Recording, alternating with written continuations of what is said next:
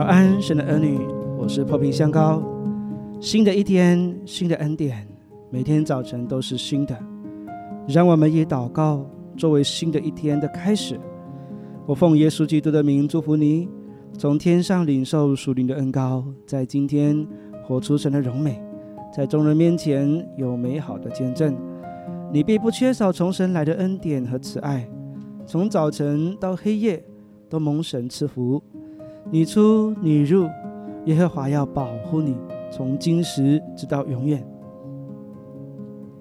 出埃及记十五章二十二至二十四节，摩西领以色列人从红海往前行，到了苏尔的旷野，在旷野走了三天，找不着水。到了马拉，不能喝那里的水，因为水苦，所以那地名叫马拉。百姓就向摩西发怨言说：“我们喝什么呢？”马拉是一个小小的村庄，意思是苦。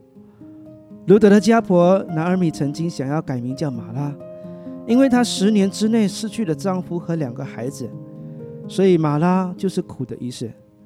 摩西带领以色列人离开埃及后的第三天，来到这个地方，因没办法得到可以喝的水而发怨言。三天前，妇女们还在跳舞，赞美神有多伟大，有多好。非常喜乐的敬拜主，可是三天后却完全变了样。为何上帝要他们停留的第一站是马拉呢？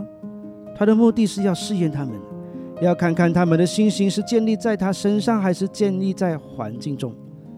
接下来的旅程中，我们看到他们的信心总是随着环境起伏不定，他们也常常体贴肉体，抱怨没有水、没有肉，厌恶淡薄的马拿等等。神的儿女们，若你的人生旅程来到马拉之战，你要明白，马拉并不是终点，只是其中一个站点而已。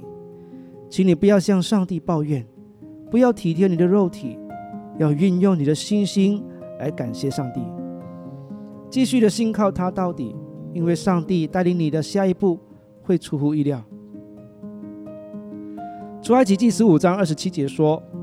他们到了以林，在那里有十二股水泉，七十棵棕树，他们就在那里的水边安营。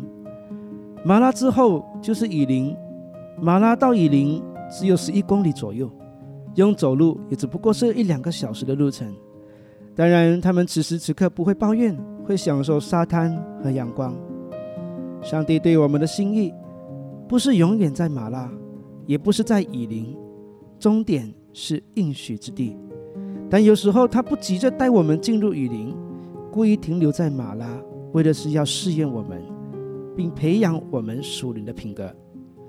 所以，神的儿女们，在马拉之战学习信靠他，那才是上帝乐意看见的回应。